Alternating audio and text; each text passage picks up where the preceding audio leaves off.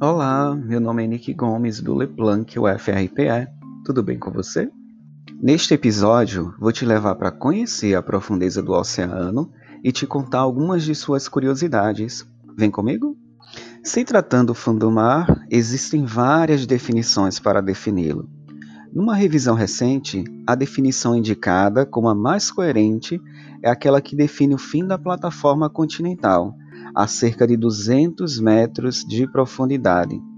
É a partir deste ponto que, mesmo havendo penetração de luz, deixa de existir energia solar suficiente para a realização plena da fotossíntese, o que implica que praticamente não tem produção primária na maioria dos ecossistemas do mar profundo. Não sei se você sabe, mas o fundo do mar, de acordo com sua profundidade, se divide em duas regiões e subdivide em algumas zonas. Você sabe quais são elas? Deixa eu te dizer. É a região disfótica, caracterizada por fraca iluminação e suficiente para a realização de fotossíntese. É nessa região que observamos a zona mesopelágica, que corresponde entre 200 a 1000 metros de profundidade Animais como espadate, lula, guia-lobo e a sérpia vivem neste ambiente. Também temos a região afótica, caracterizada pela ausência total de iluminação. Nela fica a zona bate-pelágica ou a zona batial, que corresponde a 1.000 até 3.500 metros de profundidade. Por causa da ausência de luz solar, algumas espécies não possuem olhos. Entre aquelas que os possuem, Posso citar para ti o tubarão-cobra como exemplo. Muitas formas de nécton vivem nesta região, tais como a lula gigante, as grandes baleias, o polvo, e por curiosidade, é nessa zona batial que estão os destroços do Titanic. O famoso navio de passageiros que colidiu com o iceberg e naufragou em 1912.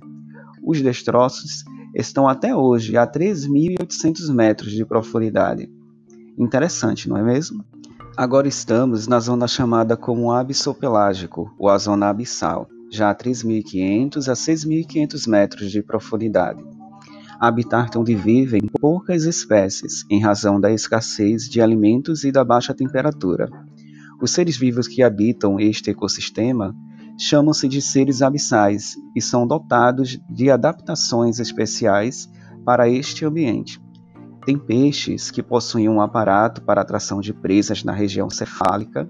Alguns têm a boca e o estômago capazes de engolir e digerir presas com o dobro do seu tamanho, e outros apresentam bioluminescência para atrair suas presas ou para lançar flashes ocasionais, ajudando a iluminar o ambiente. E por fim, temos a zona adopelágica, ou ADAL, a mais de 6.500 metros de profundidade. Esta zona é conhecida por apresentar temperaturas muito baixas, ser impossível a penetração da luz solar, possuir alta pressão e ser uma área muito pobre em nutrientes. As espécies que vivem nesta região também sofreram modificações para sobreviver neste ambiente. Nessa região, temos algumas espécies de vermes, estrela do mar, quitões, camarão esqueleto e anfípodes, que podem chegar até 30 centímetros. Agora que você chegou até aqui, a mais de 6.500 metros de profundidade, preciso te perguntar: você sabe onde é e qual o local mais profundo até então conhecido pelo homem? Não conhece? Vou te contar. É a Fossa Mariana, o local mais profundo dos oceanos, atingindo 10.984 metros de profundidade. Localizada no Oceano Pacífico, próxima às ilhas que inspiraram seu nome, as Ilhas Marianas. Que legal saber de tudo isso, não é mesmo?